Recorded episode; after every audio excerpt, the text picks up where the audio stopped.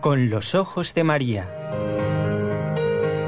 El mundo, la actualidad, las preguntas más profundas sobre Dios y la vida humana en todas sus facetas necesitan ser mirados con los ojos serenos de la Virgen, la Madre de todos los hombres.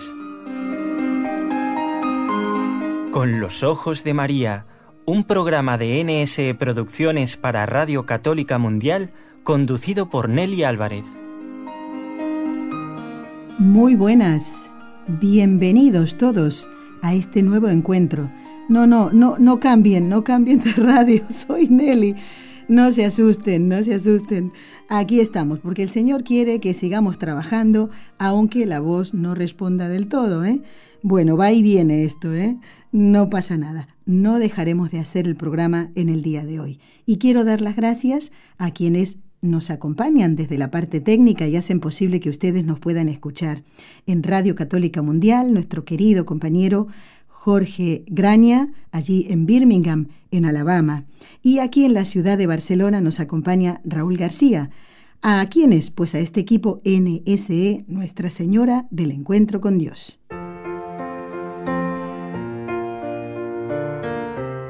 Destellos sacerdotales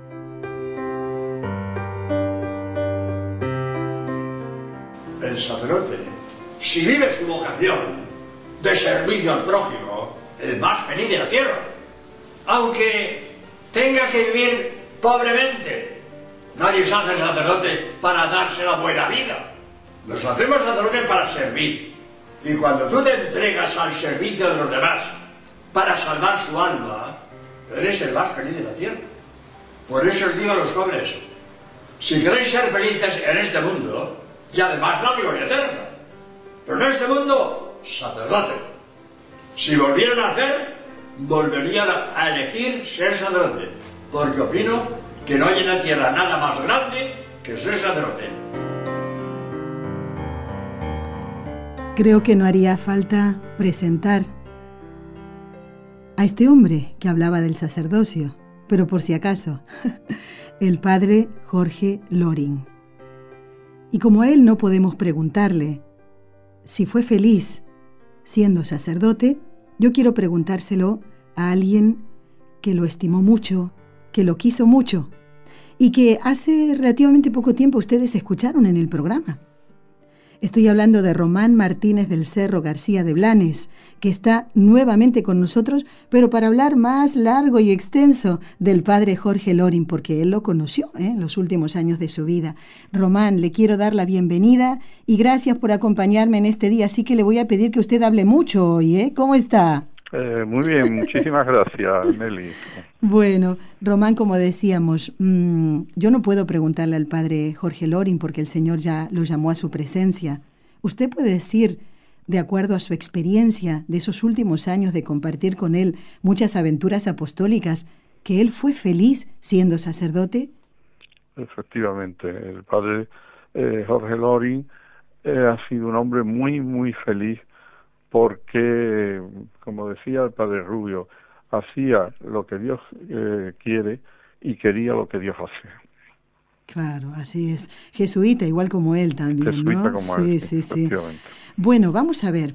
Eh, aunque usted en un programa anterior comentó cómo conoció al padre Lorin, eh, y hoy tenemos un poquito más de tiempo, ¿verdad, Román? Le pido que brevemente, por si algún oyente no escuchó ese programa, ¿Cómo conoció usted al padre Lorin? Y ya después vamos nosotros a conocerlo un poquito más de acuerdo a lo que usted nos comente. Adelante. Sí, el- yo le decía en, en aquel momento que el padre Lorin en Cádiz era, ha sido muy, muy conocido porque después de su ordenación en el año 1954, aproximadamente en el año 1955, vino a ejercer su labor apostólica precisamente a toda la bahía de Cádiz, a las factorías de, de, de navales, eh, Astilleros de Cádiz, Matagorda, Bazán, San Carlos.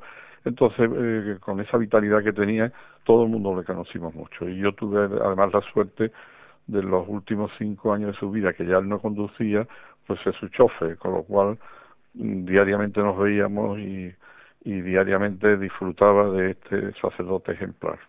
Muy bien. Pues vamos a recordar entonces, o que nos comente usted, algunos datos concretos del padre Lorin, eh, su fecha de nacimiento, eh, su muerte, de qué se ocupó durante todos esos años de ministerio sacerdotal. Sí, mire, el padre Jorge Lorin Miró, que es su apellido completo, era sacerdote jesuita y nació en Barcelona el 30 de septiembre de 1921 y murió en Málaga el 25 de diciembre del 2013. Él era fundamentalmente eh, conferenciante, era ensayista, era un experto en apologética, era internauta, yo le llamaba el, el gran difusor del catolicismo a través de Internet y era mm, sobre todo un gran defensor de la sábana santa. Ah, era un experto y gran defensor de la sábana. Yo tuve la suerte de conocer al padre Lorin ya hace muchísimos años, tantos que ni me acuerdo cuándo fue, cuando él vino a la ciudad de Barcelona a dar una conferencia sobre el primado de San Pedro. Y realmente, de verdad que me quedé pues entusiasmada y fíjese, ¿no? Lo que es el, la forma de hablar, el amor a la iglesia del padre Lorin que a mí me, inyectó más amor a la iglesia. Y con eso podemos decir que eh, un sacerdote que logra esto, ¿verdad, eh, Román? Pues es como que eh, nos hace sentir a, todos hijos de la iglesia y a luchar por ella, a defenderla, ¿verdad? A no quedarnos callados. Y eso es lo que hizo el padre Lorin con, con todo este, este trabajo ¿no? de conferenciante y demás. Efectivamente, así, así fue, así fue. Pues vamos a hablar ahora un poquito, vamos a retroceder bastante, bastante, porque eh, le vamos a pedir que nos comente datos de la familia del padre Lonin y así lo vamos conociendo de a poquito ¿eh? hasta llegar a ese 25 de diciembre de 2013. ¿eh? Sí, mire, la familia Lori proviene de Francia, de la región de Lorena. una parte de la familia se va a Inglaterra y posteriormente de Inglaterra eh, se instalan en Boston, en Massachusetts, en, Massachusetts, en Estados Unidos. Hay otra parte que se van a Filipinas. Entonces, en, cuando la, en el momento de la revolución industrial, hay unos eh, lori que vienen de Estados Unidos a Málaga y se instalan en Málaga. Entonces él tiene eh, su bisabuelo, es un personaje que yo siempre que hablo de Padre Lori me gusta un poco hablar por lo menos del bisabuelo y de su padre, porque son personas eh, que yo las considero geniales y, yo creo que eso un poco al padre Loring en sus genes también le venía esta genialidad antigua. Claro. ¿Y por qué? ¿Por qué dice que le cautiva la, la, personalidad de, Jorge Loring eh, y Oyarzábal era su bisabuelo. Fue el primer Loring que nació aquí en España. Nació en Málaga el 9 de agosto de 1822 y murió también en Málaga el 11 de febrero del 1900. Perdón, 1800, no sé si he dicho 1900 1800, 1822 y 1900.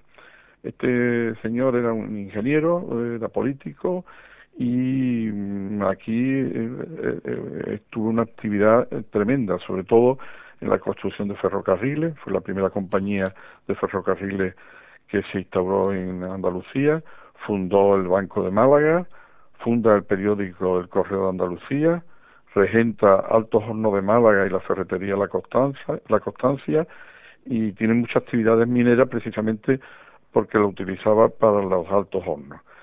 Eh, este hombre en el año 1854 y 1855 hay una epidemia de cólera morbo asiático en toda la costa y la costa malagueña y hay miles de muertos las autoridades mm, locales ni las autoridades nacionales tenían medios ya para el tratamiento de los enfermos. Y entonces de su eh, de, su dinero de, con su dinero eh, hace frente y atiende a todos los eh, afectados por, por el, cólera. Fruto de esta labor humanitaria la reina Isabel II le concede el primer marqués de Casalori a este señor y el rey perdón, el rey, el Papa eh, Pío IX le concede un título pontificio que es Visconde de la caridad y la encomienda. Ay, qué bonito, imagínense. Me encantaría que, que me dijeran la viscondesa de la caridad. ¿eh? qué bonito, pero eso fue una realidad, no una cosa inmere o sea, se lo mereció realmente, ¿no? Por, su amor al hermano, al prójimo. Qué bonito. No fue dado, sino fue, podemos decir que por la obra humanitaria que se lo concedieron. Tanto las autoridades, podríamos decir, civiles como las autoridades religiosas del momento. Claro, claro, qué bonito. Y, otro enorme personaje fue su, el propio padre, el padre Lori, que se llamaba Jorge Lori Martínez. Jorge Lori Martínez nació también en Málaga el 12 de octubre de 1889 y murió asesinado en Madrid el 22 de septiembre de 1936, a los 46 años. Fue un pionero de la aviación española. Inventor, eh, tiene en la, en la oficina de patentes, tiene siete patentes de aviación eh, suyas. Eh, fue ingeniero de camino y además oh, fue ingeniero de camino por oposición del Estado. Fue piloto de aeroplanos trabajó en, en, la, en una fábrica en Plaza de Llobregat, de la fabricación de, de eran de motores para, eh, aviones y para aviones. Ah, ya, y tuvo fábrica de aviones y en, el, helicópteros en Cuatro Vientos en Madrid, tenía las oficinas eh, al lado, en, Carabanchel. Montó los primeros autogiros de ingeniero La Sierva y, bueno, creó líneas aéreas, por ejemplo, era la guerra de Marruecos, crea la línea Sevilla-Larache, sobre todo para correspondencia postal. Ah. La línea aérea Barcelona-Palma de Mallorca, la línea aérea Barcelona-Melilla, eh, y incluso eh, los primeros mm, eh, los primeros transportes de pasajeros eh, lo, es una compañía fundada por él, que es la Compañía Española de Tráfico Aéreo, se llama Z, que es la precursora de la actual Iberia. Caramba, las cosas que uno está conociendo con todos estos datos que nos está dando Román. Qué interesante. Ya estamos viendo de dónde viene ese moverse de aquí para allá del padre Jorge Lorin, que lo tenía en la sangre ya, ¿no? Sí, no, queda ahí, no queda ahí. Ah, no. No, porque luego en Sevilla y con la ayuda del rey eh, creó una línea de Cepelín, de, de autogiro, que une Sevilla con Buenos Aires. Porque entonces lo, lo, no había vuelos que los aviones no tenían autonomía para cruzar el Atlántico y claro, en barco eran 15 días. Oh. Y en cambio con la línea de Zeppelin tardaban cuatro días. Entonces tuvo la línea funcionando hasta que ya los primeros eh, aviones consiguieron cruzar con autonomía suficiente. Qué interesante todo esto que nos está comentando quien fue chofer del padre Jorge Lorin, a que nadie sabía muchas de estas cosas, ¿eh? Bueno, pues ahora vamos a dejar al abuelo y vamos a centrarnos en el papá, en el papá del padre Jorge Lorin. Él fundó una familia de la cual nació el padre Lorin. Pero, ¿cómo estaba constituida esa familia? Eh, ¿Hubo hermanos en ella, hermanos de, Jorge Lorin? Sí. Eh, su mujer, que se llamaba Monserrat Miró, era catalana, él la conoció en Barcelona. Incluso hay una anécdota muy simpática que él se autoconstruyó cuando estaba en Prat de Llobregat un un avión pequeñito, lo que ahora podemos llamar un auto, auto, ultraligero, y con el, este pequeño avión se iba a verla cuando ella estaba veraneando en una playa de, allí de Cataluña, que la playa de Malgrat, y aparecía volando como si, como si fuera un extraterrestre para ir a verla. un hombre, un hombre genial, genial. Y entonces, bueno, ella eh, se quedó viuda por, por el asesinato de su marido con 36 años y tuvieron ocho hijos. El mayor de ellos era el padre Jorge Lorin. Y luego mm, siete de las niñas, de las hijas, eh, todas eh, eh, fueron religiosas del convento de la Asunción y los dos varones fueron jesuitas, el padre Lorin y el padre Jaime, que actualmente vive ahora en Málaga. solamente no fue religiosa la más pequeña, porque se quedó para acompañar un poco a su madre, que luego ella se casó y vivió en Córdoba, que yo tuve la suerte de conocerla, ya, ya fallecida. Claro. Y de, y de los hermanos del padre Lorin, solo vive este otro que es sacerdote también, ¿verdad? ¿Cómo se llama él? Sí, Jaime. Jaime, ah, lo eh, ahora decir. mismo está en el Palo, que tienen una residencia los jesuitas para sacerdotes mayores. Está ya por lo visto con la cabeza que un poco se le está yendo un poco. Muy mayor, claro. Muy mayor. Y la hermana, eh, Mercedes, eh, era monja de la Asunción, estaba en Madrid, pero yo hace tiempo que no sé de ella. Y la otra, la más joven, que era la, de Córdoba, falleció también. Luego creo que hay, no sé si tiene una hermana también en Barcelona. Ah, ya, ya, ya. Pero ya no, ya esto no se lo puedo asegurar. Claro, claro, no puede saberlo todo y bastante que sabe, ¿eh? Pues si le parece ahora, entonces, dejamos atrás al abuelo, dejamos atrás al papá y nos vamos a centrar en la vida del padre Jorge Lorin. ¿eh? Si le parece, Román, vamos a ir recorriendo entonces la vida de él a partir de hechos concretos que usted nos quiera ir comentando. Sí, sí. él lo que a mí me contaba, todo esto son fruto de muchísimas conversaciones, muchos viajes juntos y entonces él no paraba de hablar y me contaba muchas cosas. él vivía en Madrid, en el centro, y estudia en el Colegio del Pilar de los Marianistas de Madrid. Pero en el año, en el 18 de julio del 36, eh, el lanzamiento, la guerra, en Madrid cae en zona republicana. Su padre tiene la fábrica en Cuatro Vientos y las oficinas en Carabanchel. Entonces, enseguida lo cogen y, bueno, este hombre se había volcado, tenía economato, comedor, en fin, había hecho una labor importante social. Pero ¿por qué, ¿por qué se ensañan con él? Eh, ¿Porque era católico? Sí, sí, totalmente, absolutamente católico. ¿Porque iba a misa? ¿Porque rezaba? Claro, claro, claro. Ah. Entonces, en aquel momento en Madrid, el tener una persona, tener una estampa de un religioso en su casa era motivo para que lo detuvieran y ya sabes dónde podían terminar. Sí, muerto. Entonces está así. Entonces le hacen, a él lo detienen, le hacen un juicio popular y curiosamente sale asuelto. ¿No? Pero sin embargo, pues nada, la, el odio que había en aquellos momentos, pues a pesar de haber salido eh, asuelto, lo cogen otra vez y le dan dos tiros y lo dejan tirado en la carretera de, de Extremadura. El padre Lori tiene 15 años está en su casa y recibe la llamada de, de uno de, de, los que trabajaban, de los empleados de la fábrica, y le dicen, ¿quién eres? Y le dice, pues soy Jorge. Ah, eres Jorgín, que le llamaba el hijo. Sí, sí, soy yo.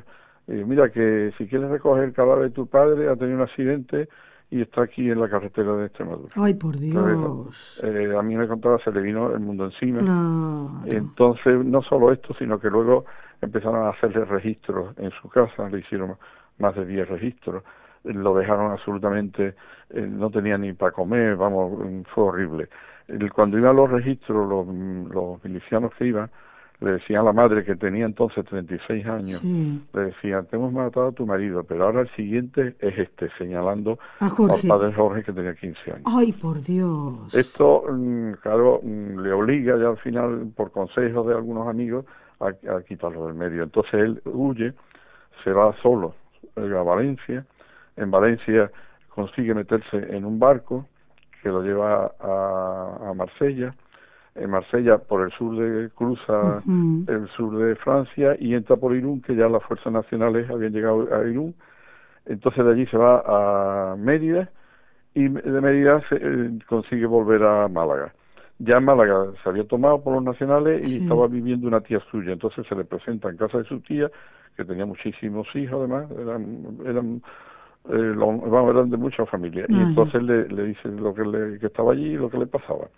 Entonces la, su tía llama al director del colegio San lado de Cosca, del Palo, de los jesuitas, le pide, le cuenta al director lo que pasa y que a ver si tenía un hueco para meter a, a Jorge Lorin. Ah, eh, Entonces el, director dice que estaba el colegio totalmente lleno, que no es posible, pero se conoce que le dio vuelta y luego le contestó la llamada y le dijo que, se lo mandara, que ya le buscaría un sitio como fuera.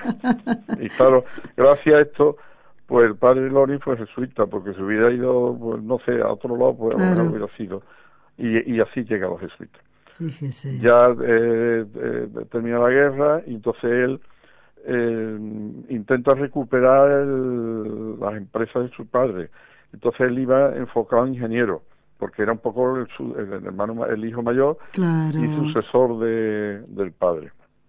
Entonces se va a Madrid y tiene novia y se va a Madrid a, estudiar ingeniero del ICAI, de los ingenieros, de los Y ahí es donde ya de pronto él siente la, la vocación y entonces se plantea, pues, bueno, mm, cómo puede ser más útil en la vida. Entonces, pues, dándole vuelta, dice, un médico, por ejemplo, pues cura a, la, cura a las personas, pero es una vida terrenal, y sin embargo un sacerdote cura las almas que es para la vida eterna. Entonces él a por la vida eterna. Y de ahí ya eh, habla con la novia y entonces lo deja y, y, se mete en el noviciado aquí precisamente en el puerto de Santa María. Se uh en el noviciado en 1941. En puerto de Santa María. Muy bien. Pues esto realmente, qué, qué vida, qué aventuras ¿eh? pasó el padre Jorge Lorin eh, Dios lo quería, Dios quería que él fuera sacerdote y, que cumpliera realmente una misión preciosa, ¿eh? la de, como lo decía él, la voz de él al principio del programa, llevar las almas a Dios, salvar las almas. Román, le voy a mm, proponer descansar un poquito porque ahora vamos a escuchar al padre Lorin. ¿eh?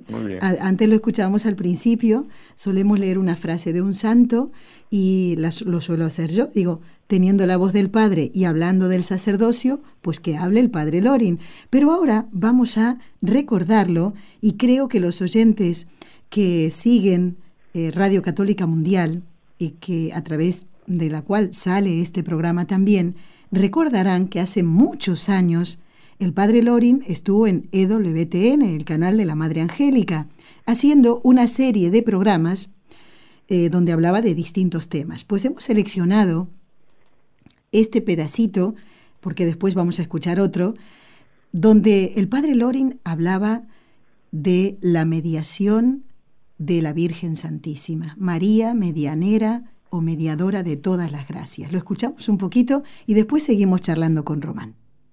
Dios pudo haber redimido a la humanidad apareciendo de adulto en el mundo. Dios no tenía necesidad de María para redimir al mundo. Cristo podía haber aparecido de adulto en el mundo sin necesidad de María. Y Dios ha querido servirse de María para redimir al mundo. María es el canal de las gracias de Dios, el acueducto de las gracias de Dios, el cuello, como dice San Bernardo. Todo pasa por el cuello, todo pasa por el cuello. María es el canal, el acueducto, la medianera. Todas las gracias nos vienen por María. Que Dios podía haberlo hecho de otra manera, no hay problema. Y que yo puedo ir a Dios directamente, no hay problema. Pero Dios ha querido, en su providencia, utilizar a María para bien de la humanidad. Pues esta verdad de María Medianera, yo la voy a concretar en tres milagros que ha hecho María para llevar los hombres a Dios. Bueno, esta es una partecita. Después el padre Lorin, como tenía una media hora más o menos para desarrollar el tema, hablaba de tres milagros que el Señor hizo por mediación de María, uno en Fátima, uno en Lourdes y otro en Zaragoza. Ese es el que vamos a escuchar dentro de un ratito. Pero ahora seguimos charlando con Román Martínez del Cerro García de Blanes, que fue durante bastantes años chofer ¿eh? del padre Jorge Lorin. Eh, Román, ¿qué actividades desarrolló durante su ministerio sacerdotal el padre Lorin, además de esta de los medios de comunicación? Sí, eh, el padre Jorge Lorin vino a la, a la bahía de Cádiz por una gestión que hizo don, don Germán García Monzón. Eh, don Germán García Monzón era el director entonces de Astilleros de Cádiz. Y habló don Germán con el, con el superior de los jesuitas para que le enviara un capellán eh, para la factoría. Entonces, el, superior pues pensó en el padre Lori, que estaba a punto de ordenarse, y, y, lo mandó. Entonces, eh, claro, él desarrolló eh, aquí en la, en la bahía fue mm, tenían en aquella época bueno tuvo tres Vespas iban Vespas de, de una factoría en otra y cada día estaba en una él al principio se planteó eh, ser como sacerdote obrero que era una cosa que estaba de moda en aquel momento pero precisamente en, comentándolo con un trabajador de la factoría pues este trabajador le hizo ver que no, que ellos obreros tenían mucho y que lo que necesitaba era un director espiritual y que se dedicara a lo suyo y que no y que lo suyo no era competir con ellos en las labores profesionales. Claro. Entonces ya eh, se dedicó a, a, la dirección espiritual. Y cada día iba a una de las factorías y eh, iba siguiendo pues los temas espirituales tanto de, los que trabajaban como de toda su familia. Además de eso, como tenía esa capacidad de trabajo tremenda, eh, pues seguía escribiendo, seguía dando conferencias, todos los años se iba a, América, él tenía allí una, una familia, una, era un matrimonio, ella Flavia Navarro, que le organizaba eh, unas giras por por todos los países americanos. Y prácticamente creo que menos Chile porque no sé qué circunstancia no fue pues los visitó todos. Y pero repetidas veces. Y entonces eran conferencias de miles de personas porque eh, llenaba Plaza de Toro, en fin, una cosa increíble. eh, también aquí yo cuando he viajado con él, era raro el, el pueblo, esto que no me contara alguna anécdota de cuando él estuvo en tal año y tal otro. Había visitado todos los pueblos, había visitado todos. Eh, él le gustaba mucho llevarle como las estadísticas y decía que con la que con las motos había dado como ocho vueltas a España. era, era increíble. Después tuvo un, mini, después tuvo... Y yo ya en la época que más lo traté, pues ya no conducía por, motivo de, edad y tal. Sí, sí, sí, sí. Y también usted antes decía que fue un gran apóstol de Internet. ¿eh? Él, no se asustó por las nuevas tecnologías, sino que las utilizó en bien de las almas, ¿verdad? Fíjese cómo, cómo fue, fue curioso. Él de pronto lee la noticia de que unos terroristas habían eh, utilizado, se habían aprendido a través de Internet cómo se fabricaba una bomba. Y entonces habían hecho un acto terrorista. Entonces él dijo, bueno, pero si los terroristas utilizan eh, Internet para informarse de, para hacer un acto malo, nosotros los católicos tenemos que utilizar este, este medio tan eh, potente pues para, para difundir nuestra nuestra fe. Entonces a partir de ahí se lanzó a internet y, y sobre todo contestaba, él me comentaba que era del orden de las 500.000 consultas del mundo entero que había contestado ya. Siempre estaba agobiado porque sobre todo ya en los últimos años se dedicaba casi a, las contestaciones a las preguntas. Entonces, cuando tenía que, que, ir a un sitio y otro, se le acumulaba. Entonces me comentaba, tengo 12.000 preguntas que contestar. Oh. Gracias a que tú me llevas, eh, recupero tiempo y ya lo he bajado y estoy en 3.000 o 4.000 pendientes. Entonces era siempre como agobiado por intentar contestar a, preguntas y a problemas espirituales del mundo entero. Qué bonito, qué bonito. Es una ¿eh? labor extraordinaria. No hay duda, no hay duda. para mí el apóstol del, Internet. Sí, sí, sí. Y yo me asusto cuando no puedo contestar cuatro correos. Imagínese, bueno. Claro, claro. Eh, Román, eh, ¿Qué rasgos destacaría usted de la personalidad, aunque un poquito lo ha dicho en los relatos, pero lo principal de la, de la personalidad del padre Jorge Loring, jesuita? yo, mire, yo creo que lo fundamental es que tenía una fe sólida. La fe yo es de las personas que he visto con una fe más sólida, porque además la sustentaba no solo en la fe directa, sino en el razonamiento. Era coherente absolutamente con su vida eh, después tenía una capacidad de trabajo increíble, era incansable.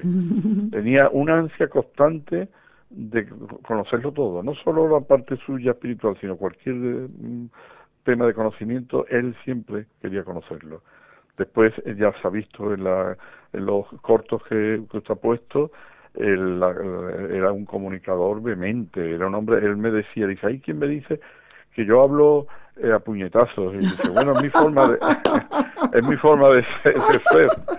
Entonces él hablaba así, pero es que llegaba, eso, esos puñetazos llegaba, ya lo creo, ya lo creo. Después era muy simpático, entonces esa, esa simpatía, esa facultad innata que tenía, pues pues claro, pues también se, hacía que ver. claro. Y usted como eh, esto que acaba de decir, yo no sé si, si esto lo comenté en el programa eh, donde salió su voz, Román, eh, esto que usted dice ahora, ¿no? Que el padre Loren decía que él predica o, habla a puñetazos, pues resulta que cuando viajamos, me tocó viajar como monitora eh, a Colonia, en Alemania, eh, a la Jornada Mundial de la Juventud con el Papa Benedicto XVI, le estoy hablando de agosto del 2005, en el autocar, eh, porque al estar en Europa, pues íbamos, en, para ahorrar, íbamos en autocar, y se ponían los vídeos del padre Lorin, que usted lo sepa, bueno, nada más terminar uno y decían, otro, otro. Y eran chicos jóvenes, Román, eran chicos jóvenes que pedían seguir escuchando a quien predicaba puñetazos, al padre Jorge Lorin. Bueno, mire, eh, vamos a escucharlo de nuevo, ¿qué le parece? Él nos va a relatar uno de los milagros que dejaba pendiente en el cortecito de voz anterior. Él va a relatar ese milagro que realmente es impresionante. Miren cómo, cómo lo relataba el padre Lorin. La Virgen del Pilar, en Zaragoza, en España. Yo este milagro lo había conocido en los libros y en mi, en mi predicación, en mis conferencias, pues muchas veces había hablado de él. Se trata del cojo de Calanda. Pero estaba yo en Zaragoza dando conferencias en la parroquia de Santa Engracia. Y me digo yo, hombre, ya que estoy en Zaragoza, me voy a acercar al ayuntamiento, porque yo sabía que en el ayuntamiento de Zaragoza estaba el acta notarial del milagro del cojo de Calanda. Hablé con el secretario del alcalde y en un momento el secretario me llevó al despacho del alcalde y en un rincón, en una vitrina, el acta notarial del milagro del cojo de Calanda. Voy a explicar eh, en qué consiste el hecho. Miguel Pellicer, labriego de profesión, joven de 20 años, volviendo del campo en el carro, y el carro es el tirado por caballerías, ¿eh? por mulos o por burros, ¿no? Y con rueda de hierro, ¿eh? Pues se cae del carro, la rueda con llanta de hierro le pasa por encima de la pierna, le tienen que cortar la pierna, entierran la pierna y le ponen una pata de palo. Entonces no había la ortopedia que hoy tenemos. Y al cojo le cortaban la pierna y le ponían pata de palo. Miguel Pellicer, con su pata de palo, se tira dos años y medio pidiendo limosna en la puerta de la Basílica del Pilar de Zaragoza. Dos años y medio. Pero hombre, un chico joven, le pedía a la Virgen, yo no quiero ser mendigo toda mi vida, yo quiero trabajar. Era su oración a la señora, Virgen del Pilar, yo no quiero ser mendigo toda mi vida, ayúdame para que yo pueda trabajar, etcétera, etcétera. Un día, estando Miguel en su casa, pasa un soldado, estaban de maniobras militares por allí y alojaban los soldados en las casas del pueblo. El hecho es que un soldado va a alojarse a la casa de Miguel Pellicer. Es una casa pobre, no tienen cuarto de huéspedes, y al soldado le acuestan en la cama de eh, Miguel Pellicer. Y al joven le echan un jergón a los pies de la cama de matrimonio de sus padres, un jergón, porque el soldado dormía en su propia cama. Miguel está cansado y se va a acostar el primero. Cuando su madre va a acostarse, pega un grito, viene su marido, se da cuenta que bajo la manta que mal tapaba a su hijo, en lugar de pierna y media, ve dos piernas. Despierta al muchacho. Dice, ¿por qué me despertáis? Estaba soñando con la Virgen del Pilar. Chiquillo que tienes dos piernas. Que tengo dos piernas, se pone de pie y tiene dos piernas. Y todo Zaragoza lo ha visto dos años y medio con la pierna cortada y la pata de palo y ahora le ve con dos piernas. Y van al sitio donde habían enterrado la pierna y no hay nada. Y la pierna que le ha crecido tiene las cicatrices de una mordedura de perro de cuando era niño. Y el párroco, con enorme sentido común, acta notarial, médico, enfermeros, testigos, acta notarial con 32 testigos. Y ese acta notarial está en una vitrina en el despacho del alcalde de Zaragoza. Bueno, bueno. Mm, gran milagro ¿eh? de la Virgen del Pilar y que también gozaba, creo yo, el padre Lorin contando estos milagros justamente para dar a conocer la devoción a María, ¿verdad, Román? Sí, muchísimo. Y además tan vehemente y tan...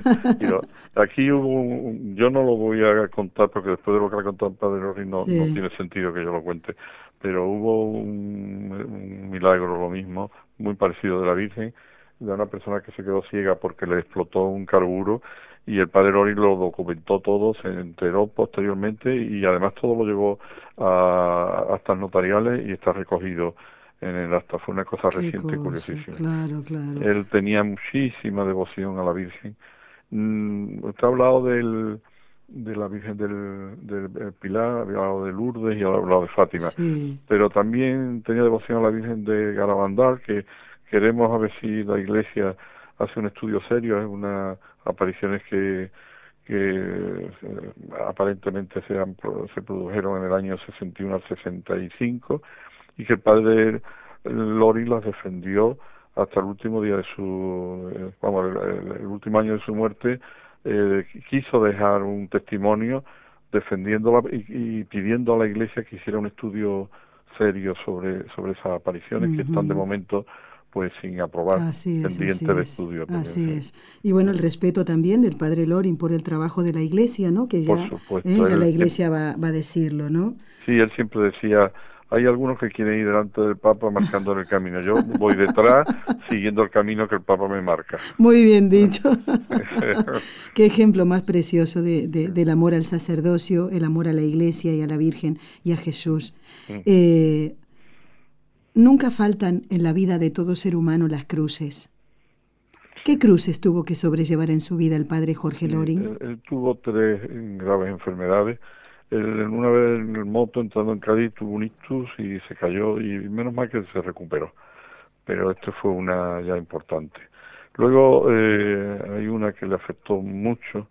Eh, si tengo tiempo, pues se lo cuento. Era, él estaba en Lugo y fue de noche, estaba en el en la catedral rezando al Santísimo, allí creo que, que lo dejan de noche para que se pueda rezar, y se sintió mal, muy mal, se metió en el sagrario, en el, en la sacristía, perdón, se metió en la sacristía y se tiró en el suelo pensando que se moría, y bueno, se recuperó, al día siguiente tenía un acto en Madrid y con el coche se fue hacia Madrid, iba todo el camino con, eh, eh, tuvo que parar muchas veces porque se quedaba dormido y, sin fuerza. Llegó a Madrid en el acto y con celebrando con otros sacerdotes perdió el conocimiento, entonces lo llevaron, le hicieron unos análisis y se encontraron que tenía una, una anemia enorme. Eh, se veía que había una hemorragia interna que no se sabía bien qué era. Mm. lo, se vuelve a Cádiz y aquí lo, lo, lo miran lo, esto y le encuentran que tenía una hernia de hiato que estaba sangrando lo opera, pero por desgracia la operación salió mal. Y entonces eh, se le quedó estrangulado el, lo que era el esófago y parte del estómago. No podía, no podía comer nada, todo lo, eh, lo vomitaba, imposible, y se estaba mm. muriendo.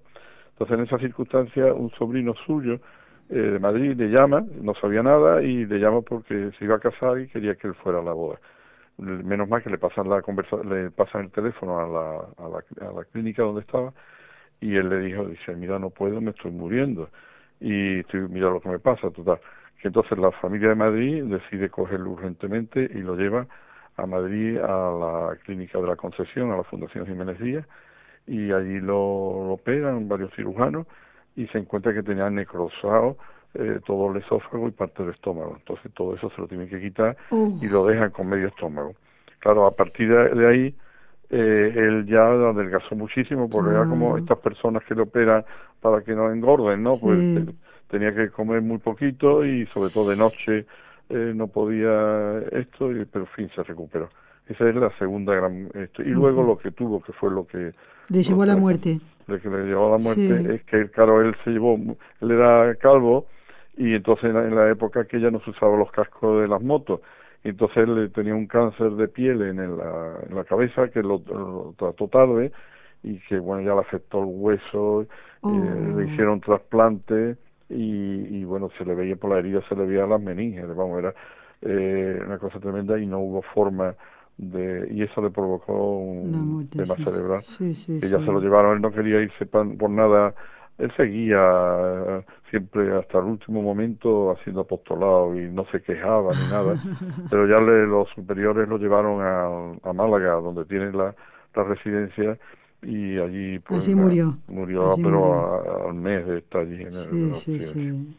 Bueno, Román, nos quedan dos minutos. ¿Usted cree que puede contarnos, aunque sea una anécdota, de el ministerio sacerdotal del Padre Loring? Eh, bueno, no sé. allá voy. Usted me avisa y yo corto cuando quiera.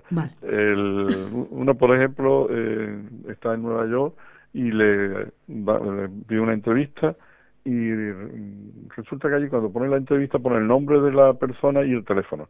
Entonces, consecuencia de esta entrevista, después le llamaron mucho para que fuera a un sitio y otro. Y entre ellos una llamada de una señora con una voz muy dulce que le dice que si podía ir a dar una conferencia. Sí, sí, pero no se enteró ni dónde iba. Simplemente le dijo, no tengo coche, me venía a recoger, sí, sí, le venía a recoger. Entonces el matrimonio lo fue a recoger y fueron a donde fue, a, donde era la, la, charla que iba a dar. Y cuando llegó, en la puerta se encontró una lápida puesta que resulta que era la logia masónica del Valle de Nueva York. Por lo cual el padre se echó a temblar, dice, ay, ¿dónde me he metido? Pero bueno, ya que estaba allí, pues dijo, pues venga, adelante, él era muy lanzado. Entonces le dio la charla, estaba por lo visto lleno entero de hombres, le dio la charla, le encantó, le hicieron muchísimas preguntas, pero preguntas directas, sin mala idea ni nada, y estuvieron encantados los de la logia con él y él con los de la logia. Y venía satisfecho de, de, la conferencia de la logia. Claro, claro. Bien es verdad que por visto en Estados Unidos pues las logias masónicas pues son un poco distintas a lo que conocemos por aquí, ¿no? Pero bueno. Ya, bueno, pero el, el, el fin debe ser el mismo, o sea, a lo mejor actúan de manera diferente, pero el, el masón, eh, un masón no, no, o sea, un cristiano no puede ir a estas reuniones ni nada, ¿no? Pero ahí seguramente que, como dice usted, era muy directo el padre, vería el bien que podía hacerle a estas personas para que volvieran a Dios, sin duda. ¿eh? ¿Eh? No cualquiera puede hacer esto, ¿eh? Mm, aclaremos esto. Bueno, yo quiero de verdad darle las gracias a Román Martínez del Cerro García de Blanes, que fue chofer, eh, ya está jubilado, ¿verdad, Román? y, y, que pueda dedicarnos este ratito para hablar del Padre Lorim y que hayamos podido escuchar la voz de él también, ha sido una entrevista entrañable, que eso era lo que queríamos hacer. Román, de verdad que Dios lo bendiga, salude a su familia de nuestra parte y no dude que lo volveremos a llamar si hiciera falta. Y si viene por Barcelona, ya sabe que aquí tiene un lugar. ¿eh? Me, encantaría. Muchísimas pues, gracias. Muchas gracias y a todo el equipo. ¿eh?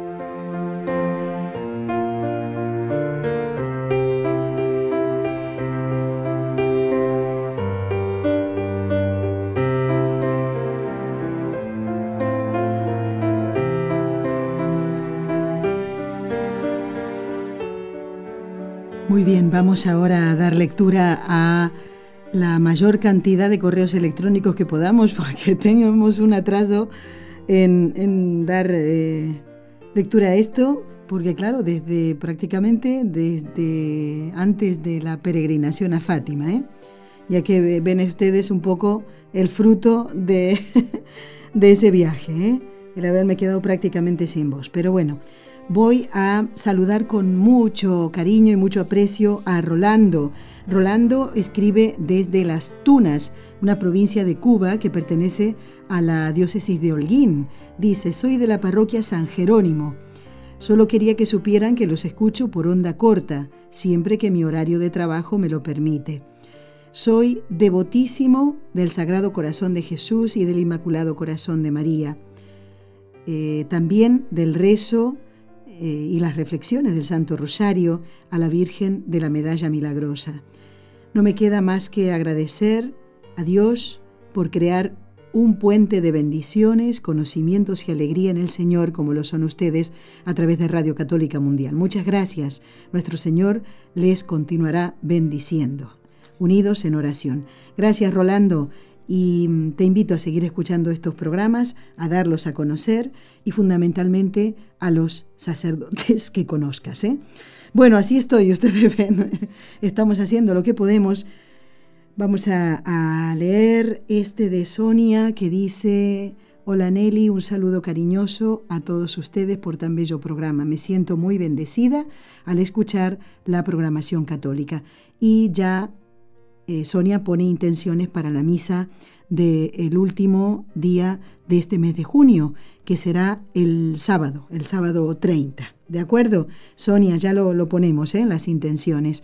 Gloria dice, me gusta el programa, lo escucho cuando puedo, generalmente en la noche. Muy bien.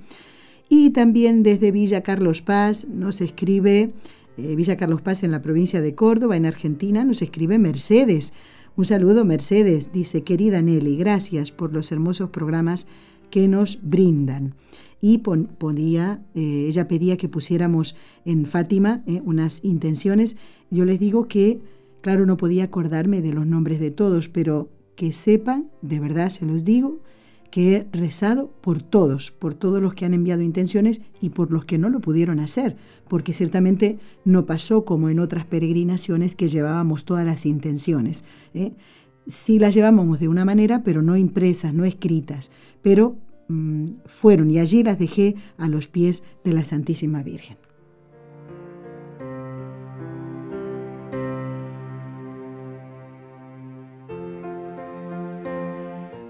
También Ana Rosa nos escribía, dice, hola Nelly, acaba de terminar el programa hace 10 minutos, escuché a través de mi teléfono eh, por internet, qué, qué bendiciones el programa, siempre aprendo y me alegra y anima mucho. Me encantó todo lo del Espíritu Santo que explicó el profesor. Ana Rosa se refiere al doctor Manuel Ocampo, que desde México eh, volvía a tocar el tema de los dones del Espíritu Santo. Fíjense si tengo atraso en la lectura de esto, que eh, Ana Rosa se refiere al programa del 11 de junio. Y ya estamos, este es el que corresponde al día 27, digo bien, ¿no? Sí. bueno, te auguro, dice, una bendecida peregrinación. Así fue. Bueno, y además nos enviaba fotos de sus nietas, así que son bellísimas. Y también pone intenciones para la misa del último día del mes, lo mismo que Iliana, que también eh, nos saludaba en estos días. ¿eh? Bueno, ¿qué más? Aquí me queda eh, el correo de Marcelo, que es de Ecuador, pero vive en Maryland, en Estados Unidos. Dice, les dejo saludos y especialmente una bienvenida a don Enrique Calico. Don Enrique volvió a estar nuevamente con nosotros en este mes de junio, el día 8, yo había dicho, a ver si adivinan quién va a estar. Bueno, y Marcelo lo saludaba. Alonso también escribió y dice, eh, buenos días, Dios les bendiga y les pague por tan hermosos programas. Y decía él, yo pienso que va a estar en el programa el padre Luis Dien Merino. Dice, le pido muchas oraciones y nos pone el nombre de un sacerdote que es el párroco de la parroquia San Antonio de Padua, en, Dallas, Texas, en Estados Unidos. Alonso, mira, ya que nombras en tu mensaje al padre Díez Merino, eh, hoy es miércoles, el domingo pasado fuimos con Raúl al santuario de Santa Gema, donde está la comunidad de mm, sacerdotes pasionistas a la que pertenece el padre Luis. Eh, él está recuperándose, sigue haciendo un tratamiento, ha tenido una infección muy, muy grande en las cuerdas vocales. Y cuando alguien viene a este programa, ¿qué tiene que hacer? Pues hablar. Él no puede todavía, no puede venir a hacer el programa y mm, a tocar el tema de eh, Elías, que está pendiente, está hecho el programa, eh, preparado todo el material, según lo había pedido un oyente, va a tener que esperar un poquito para que el padre pueda estar mucho mejor y estar nuevamente en el programa. Así que Alonso, gracias por este recuerdo para el padre Diez Merino.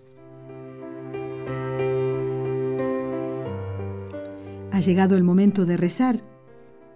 Vamos a pedir por la santificación de los sacerdotes y a quién sino a nuestra Madre, que por el poder que le concedió el Padre, la sabiduría que le concedió el Hijo y el amor que le concedió el Espíritu Santo, libre a todos los sacerdotes de caer en pecado.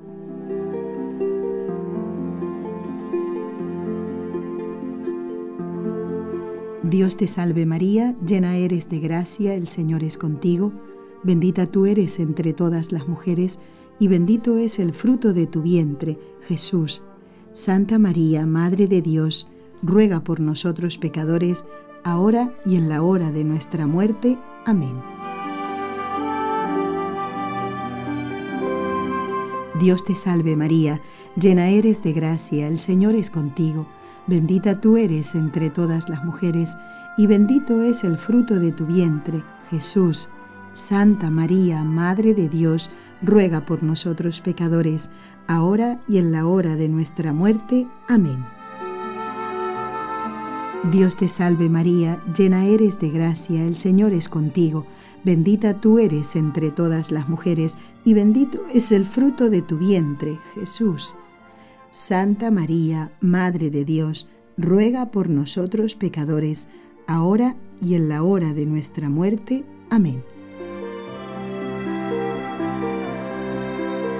Dios Padre Todopoderoso, por intercesión del Inmaculado Corazón de María, te pedimos la santidad de los sacerdotes del mundo entero.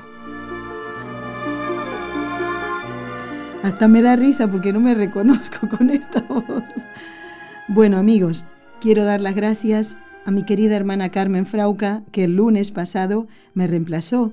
Estuvo aquí en el estudio, yo creía que hoy me iba a encontrar mejor, y ella hoy no me ha podido reemplazar porque no está aquí en la casa, así que no he tenido más remedio que estar aquí, pero igual le doy las gracias a ella que me ha reemplazado. Bueno, ya que nombrábamos a don Enrique Calicó, y por si alguien quiere conocerlo personalmente, a él y a su esposa María Rosa, les digo que don Enrique viene con este equipo de trabajo a Lourdes, del 17 al 19 de agosto, Raúl y yo viajaremos con más integrantes de la Fundación y muchos peregrinos a Lourdes, como hacemos cada año. Vamos, anímense, decídanse, todavía falta. Hay tiempo de poder arreglar. A veces las cosas salen mejor, como he dicho varias veces, a último momento, entre comillas. ¿eh? Bueno, y si quieren viajar, eh, compartir esta peregrinación con don Enrique Calicó y con su esposa, los animo a ponerse en contacto con nosotros. Si desean datos, recuerden no escribir a ningún otro correo, solamente al, de este programa y yo se lo haré llegar a quien corresponda. Porque si doy varios correos les puedo confundir. ¿eh? Escriban a este correo electrónico. Y allí yo copio el correo de ustedes y se lo envío a, a la directora de la fundación para que pueda hacerles llegar los datos. ¿eh? Porque si uno escribe por un lado y otro por otro, pues va a tardar más ese mensaje. ¿De acuerdo? Bueno, a ver si me dan las cuerdas vocales para leer este correo de Glory de Nueva York. Querida Nelly y equipo, un saludo súper especial para cada uno. Qué felicidad vivo siempre escuchando vuestros programas, muy edificantes, pero hoy, ay Dios mío, mi felicidad es aún más grande. Don Enrique de nuevo, dice, en el estudio, compartiendo su sabiduría, su alegría, su chispa que me encanta y casi nada el postre de las noticias. Don Enrique va a la peregrinación, así es. Dios permita que un día yo pueda estar también allí. Bueno, hay que hacer las gestiones, Gloria. ¿eh? Gracias por la otra sorpresa sobre el vídeo del 8 de enero. No me lo perderé. Bueno, eh, Glory se refiere al que está en el YouTube NSETV Radio. Es el programa del 8 de enero, donde don Enrique estuvo en este mismo estudio lo grabamos también con imagen y ustedes pueden verlo en el canal de YouTube. Es el de Destellos Sacerdotales, el que se refiere a Gereon Goldman, el padre Gereon Goldman. Si es posible, me gustaría obtener el correo electrónico de don Enrique. Eh, muy bien aunque no me haya comunicado, quiero que sepáis que os escucho siempre. Glory, no sé si ya se lo pasé a don Enrique, lo haré, no te preocupes, me lo dejo ahora aparte para comunicárselo a él. Y también saludo a María Enelia, que se ha quedado contentísima con el programa de don Enrique Calico. Dice, hermoso programa. Bueno, he leído bastante, ¿eh? a pesar de cómo está la voz. Aquí Rosa de Florida, en Estados Unidos, dice, comparto con ustedes mi amado corazón de Jesús. Envía una foto del Sagrado Corazón de Jesús y saluda a don Enrique. No lo he entronizado, pero está bendito y lo ha comprado en la Basílica de Nuestra Señora de Alta Gracia, en su país, República Dominicana. Pues Rosa, te invito en, este poquito, en estos poquitos días que faltan para que termine el mes del corazón de Jesús, a entronizarlo en tu casa, que es distinto a estar bendecido. ¿eh? Amigos, gracias por habernos acompañado. Eh, atención, Rosa, el próximo lunes el doctor eh, Formen va a contestar a tus consultas. No se pierdan el programa del viernes. ¿eh? Gracias. Has escuchado un programa de NSE Producciones para Radio Católica Mundial.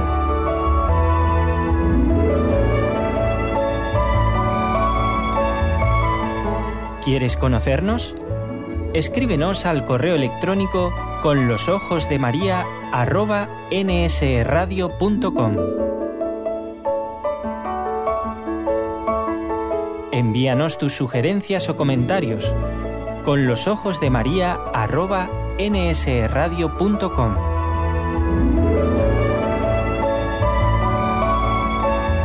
Te esperamos.